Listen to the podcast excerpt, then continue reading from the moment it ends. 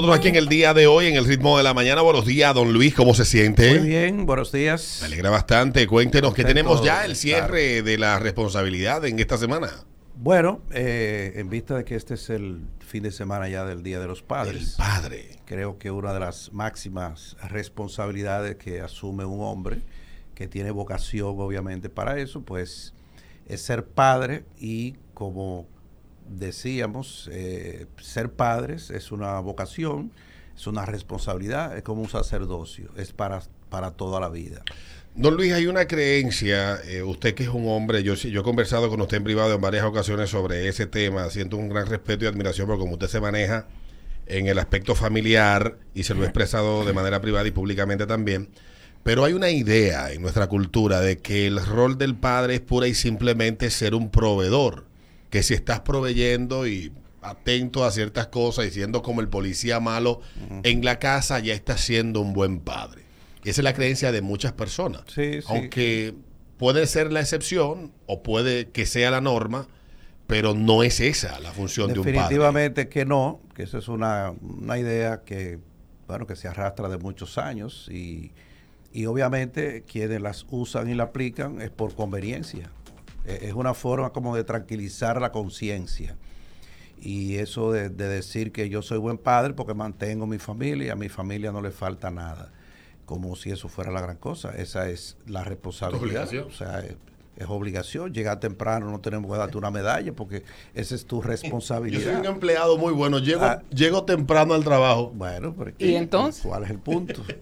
Eh, pero bueno, mire, el- lo que quiero empezar diciendo que el mundo, eh, la vida, se rige por normas, se rige por leyes. Y de hecho los científicos, lo que se han pasado la vida entera, siempre tratando de descubrir cuáles son las leyes que gobiernan el mundo para poder sacarle provecho, para poder usarlas siempre a favor. Entonces el mundo tiene un orden, tiene un equilibrio, tiene eh, cosas que ya están establecidas. Entonces en el, término de la familia, que, que es eh, la, la célula madre de la sociedad, entonces la familia también tiene un orden, tiene una norma, tiene unas reglas que son universales, que son propias del ser humano. De hecho, cuántas colonias de animales tienen sus propios sistemas y tienen su, su jerarquía. Entonces, con más razón nosotros. Entonces, dentro de la familia, obviamente hay una estructura, hay una organización, hay normas, hay reglas que hay que eh, respetar, hay que observar. Obviamente que cuando uno habla de ser padre o de ser madre, es una vocación. Es algo que te nace de a ti de dentro, que si tú te pones a buscar una explicación no se la va a encontrar nunca. Sino simplemente es una vocación. Entonces la vocación es una inclinación natural que tiene el ser humano, en este caso a ser papá o ser mamá. Y eres libre para aceptarla o no. ¿Dónde es que empieza el problema? Después que usted la aceptó.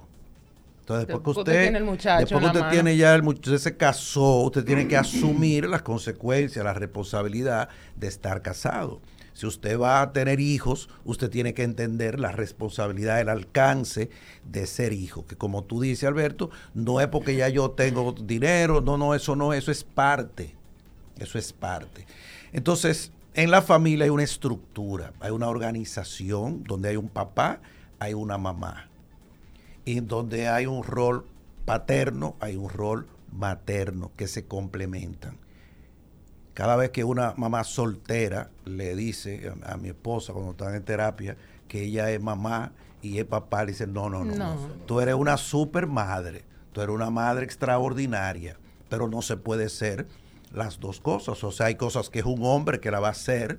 O sea, ver al papá eh, haciendo pipí en el inodoro no es igual que ver a la mamá. O sea, tan simple como eso. Entonces, en esa estructura de la familia hay una jerarquía, hay un orden. Entonces, el rol del padre no es el rol, el rol paterno, es el rol de la ley, la autoridad, la figura jerárquica, aquella que cuida, que protege. Pero por Dios, la figura paterna existe donde quiera que hay sociedad. En la, en la ciudad de Santo Domingo, ¿quién es el padre? O sea, bueno, el síndico. Y del país, el presidente. Entonces siempre tiene que haber esa estructura porque el mundo tiene un orden, tiene una regla y tiene normas. Entonces el ser humano, donde quiera que está, no puede hacer lo que le parezca. O sea, tiene que haber límites, tiene que haber normas. Entonces la figura del padre es esa. Ese es Hasta En las sociedades más remotas, donde las estructuras familiares están compuestas de una manera distinta, el rol del hombre, hay unas islas en la Polinesia, la estructura familiar por ahí es distinta, pero en el rol social sigue siendo el mismo. Claro. Los hombres viven aparte de las mujeres que viven con los niños y cuidan a los niños, pero o cuidaban a los niños, porque todavía ya eso ha cambiado mucho en esas islas, pero es algo que los antropólogos han estudiado y el, rol de los hombres vivían juntos en, al lado de, las casas de las mujeres porque su rol era proveer, cuidar, guiar a las próximas generaciones. y uno se encuentra eso en gente que duraron miles de años solos, don Luis, y encontraron una forma de organizarse y la estructura es básicamente la misma y nunca tuvieron contacto en miles de años con, con otras, otras culturas ni con otras civilizaciones. Exacto. Entonces, ¿cómo la naturaleza empujó al ser humano a eso? Entonces, obviamente que en la jerarquía, en la familia, dice, hay un papá y una mamá y están los hijos. Los hijos tienen que obedecer al padre desde que nacen hasta que mueren. Y un hijo le debe al papá respeto, amor, consideración, obediencia, no importa la edad que tenga. Y el papá es el papá y siempre va a ser el papá y la mamá siempre va a ser la mamá. Entonces hay que decirle también que todo ser humano necesita un papá y necesita una mamá por Dios. Necesita una figura paterna de responsabilidad que, que dé su rol y necesita la figura materna. Obviamente que claro que nadie se casa para divorciarse, claro que nadie quiere romper una relación que inició con alguna intención, estamos de acuerdo, pero la pregunta es qué tienen que ver los hijos con el error de los padres. Absolutamente. O sea, el hijo, ¿cuándo va a necesitar el papá? Mientras esté vivo. Así es. Entonces, estos problemas que hay con esta bendita familia, pareja ahora que se llaman reconstruida, lo tuyo, lo mío y lo nuestro, eso es horrible. Esas son las peores familias, eso es, eso es terrible. ¿Por qué? Porque entonces ahora resulta que los hijos van a tener dos papás y dos mamás y a veces tienen cuatro y seis. Entonces, eso es un problema para el niño. Entonces, sobre todo cuando quieren que el hijo le diga papá a uno que no es papá y que le diga mamá a uno que no es su mamá, que no hace falta eso, porque una, un ser humano solamente tiene un papá y una mamá. Entonces, una familia, el papá es la autoridad, es el que representa a Dios, es el que representa al Estado. Y la mamá es la ternura, el afecto, el cariño, de hecho la fe y toda esa ternura. Entonces, la figura del papá, que, vamos a celebrar ahora el Día del Padre, es una figura que es el que muestra la rectitud, el deber, eh, la responsabilidad del trabajo. La mamá se ocupa del orden, la higiene, o sea, es una combinación. Entonces, esa figura paterna, créame que siempre va a hacer falta. Y si de algo le falta a esta sociedad, sobre todo a muchos millennials, es la figura paterna del papá, es el que se sienta con el hijo y lo orienta y le dice lo que tiene que hacer. Y el papá es el que dice, aquí hay que llegar a las 10 de la noche, hay que llegar a tal hora, aquí no se puede llegar a tal hora, usted no tiene edad para eso. No, usted todavía no tiene edad para esa parte. Usted no puede dar... ¿De dónde se te ha sacado de que compró un, un revólver? Tú me has visto a mí. O sea, el papá es ese que orienta no es el papá que impone, porque obviamente la figura paterna y materna, oigan bien cómo es, de 0 a 10 es un estilo autoritario. Aquí hay que levantarse a las 6, a las 7, porque a las 7 y media se desayuna y salimos para el colegio. Y aquí la tarea se hace a tal hora y eso no se negocia. Y aquí ustedes cena a tal hora, se acuesta a tal hora. ¿Cómo que un muchacho de 5, 6, 7 años, de que 10, 11... Él no quiere ir para el colegio. No, no, entonces esa autoridad de 0 a 10 no se negocia. Esa es la disciplina y es así. Obviamente ya de 11 en adelante, ya ahí se negocia, se negocia con los hijos, pero siempre hay una figura que es el papá, que es el que hace cumplir las normas, las reglas. Y eso se, eso se mantiene durante toda la vida del hijo. O sea, ¿cómo es posible que, que la figura del papá que no sepa dónde está su hijo, que no sepa quiénes son sus amigos. ¿Cómo es posible que yo voy a tener un hijo y yo no sé con quién él se junta? Claro que yo no voy a tener la garantía de que se junta con 10 y son solo esos 10. Claro que no. Pero yo sí voy a tener la garantía con lo que él se junta frecuentemente. Y él tiene que traerlo a la casa, y yo tengo que verlo.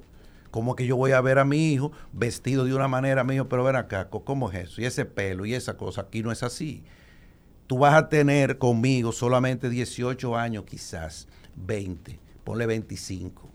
Pero si tú duras 50, tú vas a durar 25 gobernándote a ti. Entonces, mientras estés aquí, el que manda soy yo. Pero eso no implica abusar bajo ninguna circunstancia. No, mijo, yo recuerdo que en mi casa, bueno, en el patio, y mis hijos y la cosa, y invitaban sus amigos, y cuando yo oí esa bachata y oí esa cosa rara, alta, yo no espérense. Aquí los vecinos creen que yo soy serio. Y aquí los vecinos creen que yo tengo buen gusto. Así que no me ponga esa música, pon la bajita. Pero yo no puedo hacerme el desentendido. A veces llegaban amigas y amigos, digo, bueno, después que se va mío, vea que explícame esa muchacha. Explícame esa muchacha como que anda vestida con todos estos varones. O sea, a mí me toca eso. O sea, el papá opina y le dice, vea, Capri, ese tipo, con todo eso arete y toda esa cosa, no, eh, eh, ¿de dónde tú sacaste ese amigo? ¿Quién es? Explícame. Como, no, papi, él es amigo del otro. Es decir, uno, esa es la, la función del papá. Explícame esta nota, mi hijo. ¿Qué es lo que está pasando contigo? ¿Qué es lo que está pasando? Yo voy a ir a la universidad, yo sé que en la universidad tú eres matrícula, pero yo voy a averiguar qué es lo que está pasando contigo, mi hijo.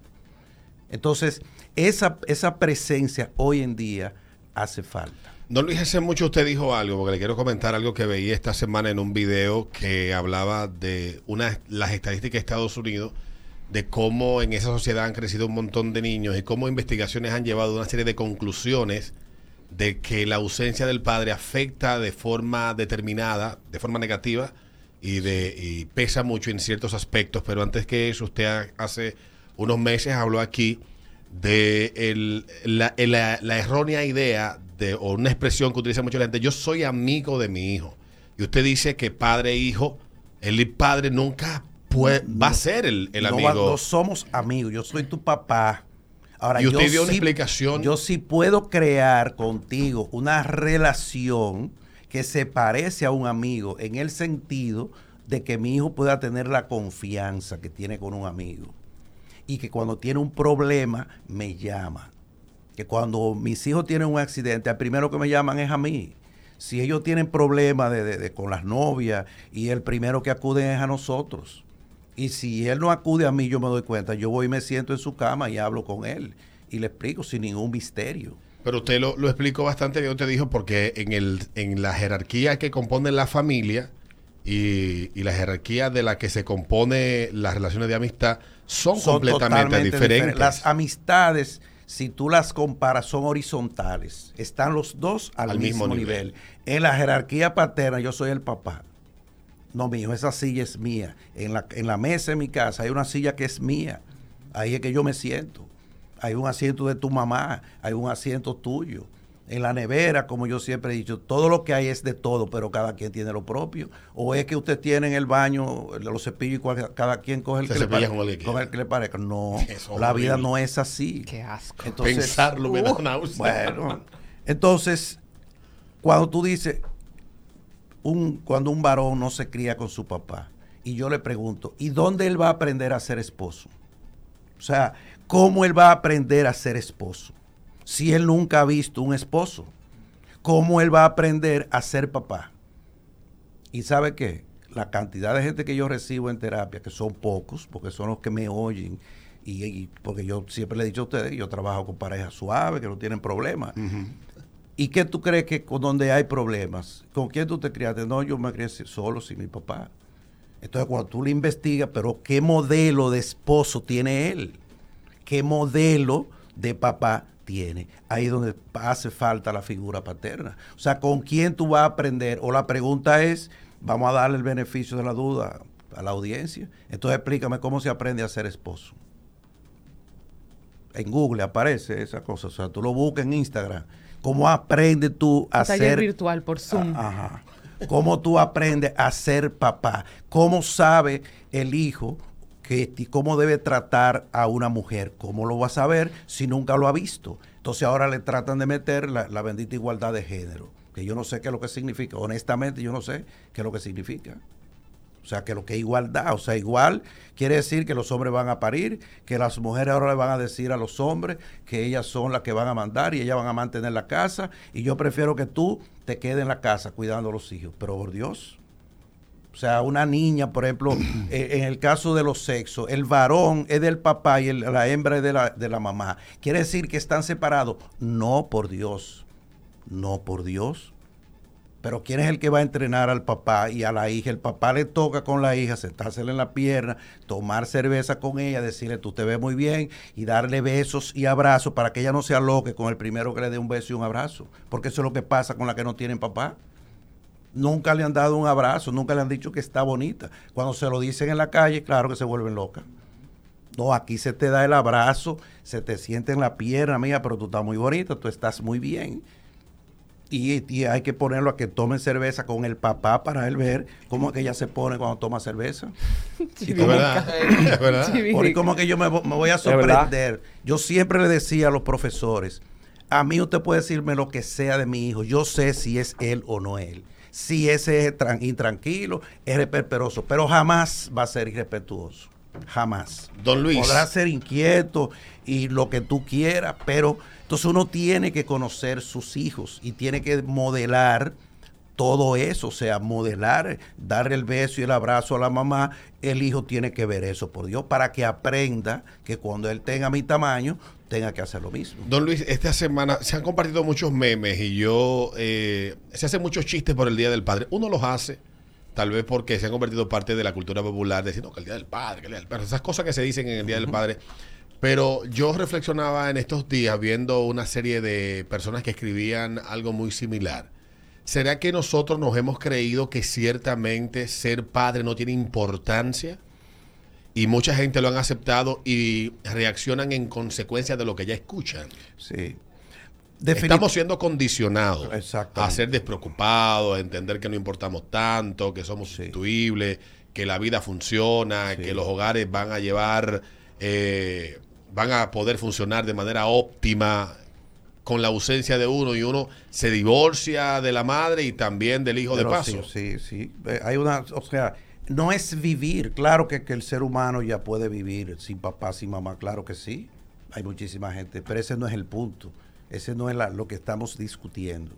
Aquí lo que estamos diciendo es la figura paterna, la importancia que tiene, igual que lo tiene la figura materna. Lo que pasa que obviamente a quién fue que Dios escogió para, para reproducir el ser humano. Fue a la mujer, le- le- te, te saludo, favorecida de Dios. Pero el hombre tiene un papel y hay que decirle a esos que se divorcian y que se desentienden, no, mi hijo, eso es ser irresponsable. Sí. Eso no se le puede buscar Otro vuelta. nombre. No, porque, o sea, un papá se sub, claro que yo quiero estar con mis hijos, claro que quiero estar en mi casa y claro que le pago la cena del, del Día del Padre para que estén conmigo. ¿Quién es que va a disfrutar? Soy yo. Entonces yo voy a hacer un lío porque que, que no me regalan, no, por Dios. Y si yo quiero que me regalen algo y yo sé que él no puede, yo le digo, mío, te hice una transferencia, cómprame tal cosa y regálame eso. ¿Y qué es lo que yo lo voy a gozar si él me lo regala, como si si me lo lo regalo yo mismo? ¿Cuál es el punto? Eh, tanta complicación. O sea, la función del padre es ahora, el Día del Padre, reunir. Y hay que decir algo. Atención a los hijos. Si tú tienes un problema con tu papá, de, herida, de algo, si tú no curas esa herida, si tú no le pides perdón y te reconcilias con tu papá, te va a pasar lo mismo con tus hijos y vas a repetir eso mientras eso esté en tu corazón. Porque uno tiene que estar reconciliado con su papá, esté vivo o esté muerto. Es decir, si está muerto, yo siempre le digo, ¿qué tú harías si tu papá entra por ahí, por esa puerta? Si no me dice, oh, me paro, le doy un beso y un abrazo. Si no hace eso, usted está mal. Porque usted tiene que estar reconciliado con su papá en el corazón y en la cabeza, esté vivo o esté muerto. Entonces, una gente que tenga eso, arrastrando eso, esa persona va a tener problemas con el rol paterno. quiere decir que va a tener problemas. Si es jefe, va a tener problemas con sus empleados. Si es esposo, va a tener problemas con los esposos. Y si es amigo, esa gente son los que uno ve en la calle, que chocan con todo el mundo, que tienen problemas, los rebeldes, que no, que no respetan nada. Cuando tú haces y los entrevistas y empiezas a investigar, te vas a dar cuenta en el fondo que hay un problema con la figura paterna. Lo mismo lo que tienen la figura materna, que tiene un problema con la Virgen de la Altagracia. Todo el que tú averías cuando en el fondo, en el fondo, un problema con su mamá. Entonces, la vida tiene esos órdenes y esos principios psicológicos cristianos o no cristianos, como usted quiera. Pero un ser humano, ¿cuántos programas y tú has visto gente pagando lo que fuera por descubrir quién es su papá? Sí, montones. Montones de gente. Y mira, en las ocasiones que hemos trabajado, mi esposa sobre todo, con hijos adoptivos, eso es terrible. Este el caso. Ellos lo sienten la vida entera y lo sufren. Y cuando se han hecho esos Hay un procesos. caso muy famoso aquí que de hecho escribió un libro. Es la hija de Jacobo Masluta y su señora esposa, que fue adoptada a finales de la década del 60 por Jacobo, que su esposa no podía tener hijos. Ajá. Y ellos ah, adoptaron esta niña en Canadá. Ah, En Canadá había unos procesos, etcétera, lo hicieron y lo cumplieron con ellos. Y ella, luego, de- creo que luego de que él muere, o en el proceso, cuando él muere y luego su mamá queda, queda viva y murió al año y, pico ella, también afectada de un cáncer, ella tuvo que darse, eh, conocer que era hija adoptada. Ella tiene un libro y hay una entrevista de ella que le dio a Julito Jacim, que está dividida en dos partes en el programa Revista 110. Yo los invito a que lo busquen eh, y, o que si le interesa el libro está en encuesta y en Amazon, donde ella cuenta su experiencia, el proceso de cómo ella descubrió y cómo eso a ella la afectó. Claro. Y en esa entrevista, aunque ella reconoce que tuvo un excelente padre, una excelente madre, pero ella sentía de alguna manera Claro. como que no pertenecía ahí. Claro que sí. Y, y ciertamente eso es algo muy misterioso que, que, que Es obra en las personas. Es que es así, es así, eso está en el corazón. Uno, uno, el, el hijo nace con esa vinculación que es lo que no tiene con el papá. Esa vinculación afectiva que la mujer la siente en sus entrañas. Entonces, esa sensación de que yo no pertenezco es así. Entonces, eso es un mal manejo que le dan al proceso de adopción, donde siempre hay que decirle de pequeño, mira, este es tu papá, nosotros no somos, siempre, siempre honestidad, transparencia, no buscar un misterio y tapar las cosas, todo lo que es oculto, como Al la final gente- hace daño. Al final hace daño. Y es que es impresionante, o sea, la- la- el bienestar que le produce a un ser humano saber que tiene un papá y una mamá. Usted sabe lo que duele cuando el papá se divorcia y rechaza y hace esos, esos rechazos, que él no se quiere juntar conmigo, que los fines de semana a lo que le importa es su otra pareja, eso él viene si, si se acuerda. Yo no puedo trabajar con esa cosa. Cada vez que yo oigo esos niños, en charlas, eh, hablando yo de, de- de temas de familia, se han parado niños, recuerdo, en un colegio de 8 años, diciendo el niño que a él lo que le molestaba era que cuando su papá salía con él y con la novia, él decía, yo no quiero salir con ellos, yo quiero estar es con él nada más. Y él me obliga a estar con Ay, la otra y a decirle mamá. Un niño de 8 años se paró. en- Porque en- también uno piensa, don Luis, que los niños no sienten ni padecen ni, ni son conscientes a cierta edad. Yo siempre son. haga ejercicio con sus hijos de los dos años. Esto hay que hacerlo antes de los 10, después de ahí para allá no, no se mete en eso.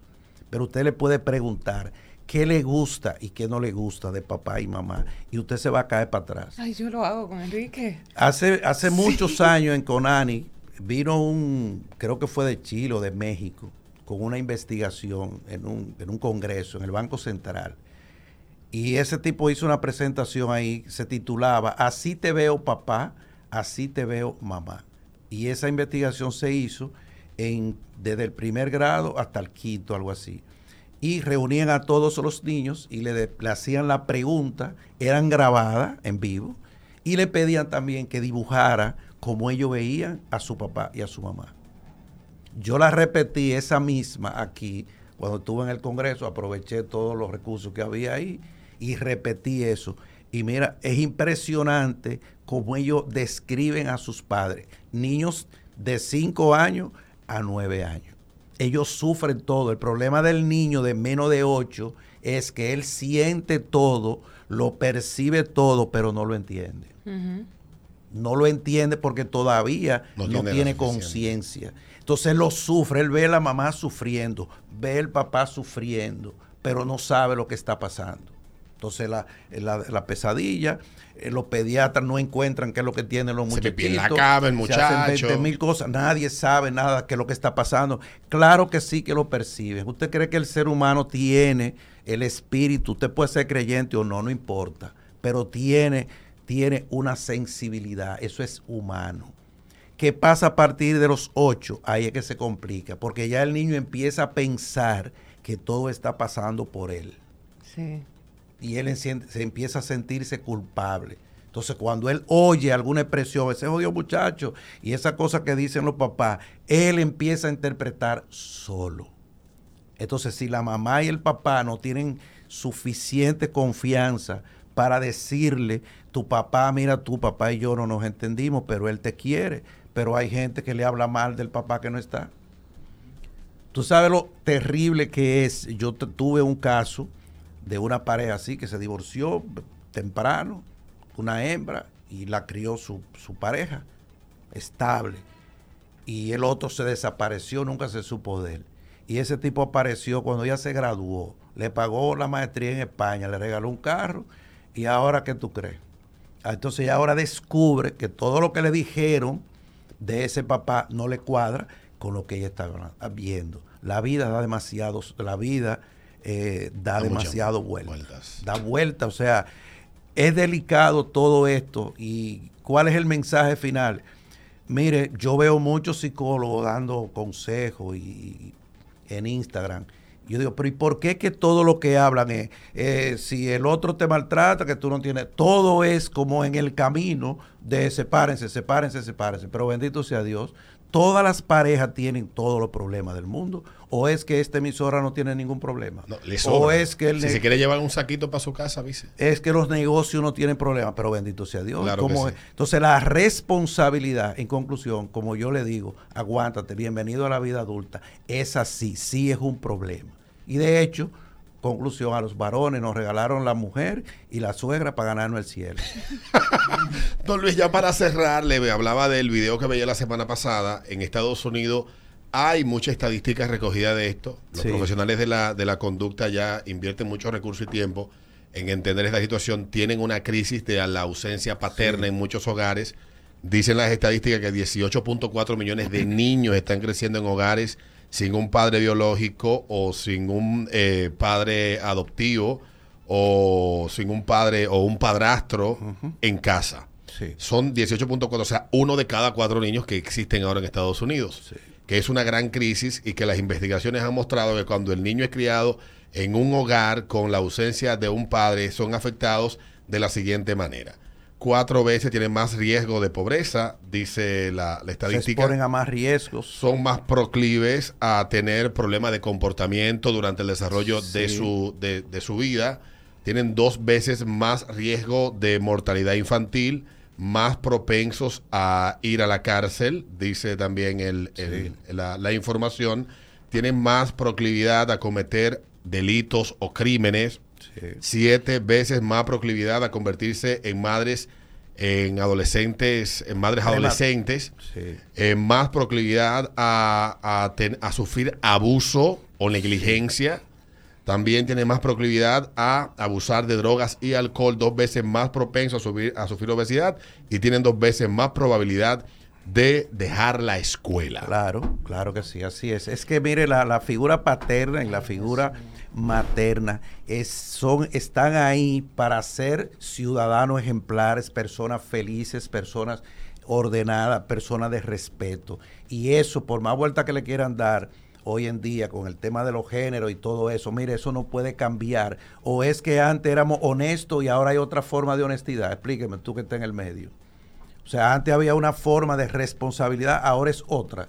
Antes la gente respiraba más o respiraba menos. es decir, por Dios, el ser humano no cambia. O sea, lo que es valor no cambia. Así que ser papá, uno tiene que sentirse orgulloso y eso hay que ejercerlo día a día y hay que disfrutarlo y a toda la gente seria, responsable en este país que tú le haces entrevista y le preguntas, el 80% te dice, eso se lo debo a mi papá. mi papá. Otros se lo dicen a la mamá. Y hay una gran cantidad que, aunque tú no lo creas, dicen que fue su abuela. Sí. sí, yo conozco Entonces, siempre el ser humano cuando tiene, algún rol. Tiene algo, cuando uno le pregunta, lo aprendió en la casa por Dios, lo vio en su casa, lo vivió. Yo vi que mi papá siempre hacía eso. Yo vi esto. Entonces, oiga, hay que asumir el rol. Y las esposas que tienen sus esposos ahora medio sinvergüenza, tienen que plantarse y exigirle. ¿Cómo es que la mujer, él, no conoce al pediatra de sus hijos? No conoce, los, papás muchos no conocen las maestras, no conocen los amiguitos de sus hijos, pero por ¿cómo es esto? Usted tiene que conocer con quién es que es su hijo. Y ellos le encantan cuando llegan del preescolar y uno le pregunta, dime de la escuela, ¿quién es tu amiguita? Ah, fulana de tal. ¿Y cómo es fulano? ¿Y cuál es el que se porta mal? Bueno, Alberto, Albertico, ese muchacho es terrible. Terrible. Terrible. no, yo, no, yo me porto bien, papi. sí, exactamente. Pero usted sabe que las generaciones más jóvenes ya están los papás tan más involucrados con, los hijos. Pero son más amigos que padres. Sí, eso es verdad comparten la misma música, comparten... No, no, espérese, espérese. ¿Y cómo es que un hijo de tres años, de cuatro, me dice a mí que le pongo una música loca y yo la voy a poner? Pero por Dios, ¿y quién es que le va a enseñar a él? Que tiene que existir Beethoven, que tiene que existir Andrea Bocelli. Usted podrá escuchar lo que usted quiera y cuando usted se case, usted podrá comer hamburgues de, de, de, comida de, res en mi caso usted no la va a comer por, esto y por esto, ahora tú vas a tener tu tiempo. O sea, no es lo mismo yo elegir a una música mala a elegirla, pero yo conozco la buena. Entonces, a mí como papá me toca enseñarle que usted tiene que oír aquí buena música. Como yo siempre le decía a mis hijos, no, eso que tú oyes, eso no es música. No le han encontrado otro nombre, pero eso no es música. Música es esto. Ay, papi, tú siempre estás. Le fallé, don Luis. Y, el chiquito, cada vez que me veía en, mi video, el que siempre es el más revolucionario, David me decía, tú no tienes algo ahí del alfa. ¿Qué es lo que es eso, muchachos? A mí no me hable de esas cosas. Entonces, uno tiene que ser el modelo. Usted tiene que oír merengue de Guiri Tambora, después la Santa Cecilia. Lo, tiene que oír. Pero el, el, alfa criollo también. Usted tiene que ver a mi hijo cantando Rochi. Bendito sea Dios. Gracias, don Luis. Qué cosa. Tú estabas bien hasta ahora. Le deseamos un feliz resto de la semana. Sabemos que el domingo es el día suyo. Hay para ella. Eh, ah, bueno, pues ¿y le llevan eh, Jack Daniels o le llevan tequila? Tequila. tequila. Hay un tequila, muy bueno. Pero también ahora hay un, le ha dado la modalidad de whisky con canela. Riquísimo. me encanta, me encanta. El Jack Daniel, eh, el Honey, el Tennessee Fire. Ajá, muy bueno. Bueno, pues don Luis, le deseamos que tenga feliz fin de semana. Le agradecemos estos minutos y esta conversación tan interesante. Cuídese mucho, Ya venimos. En el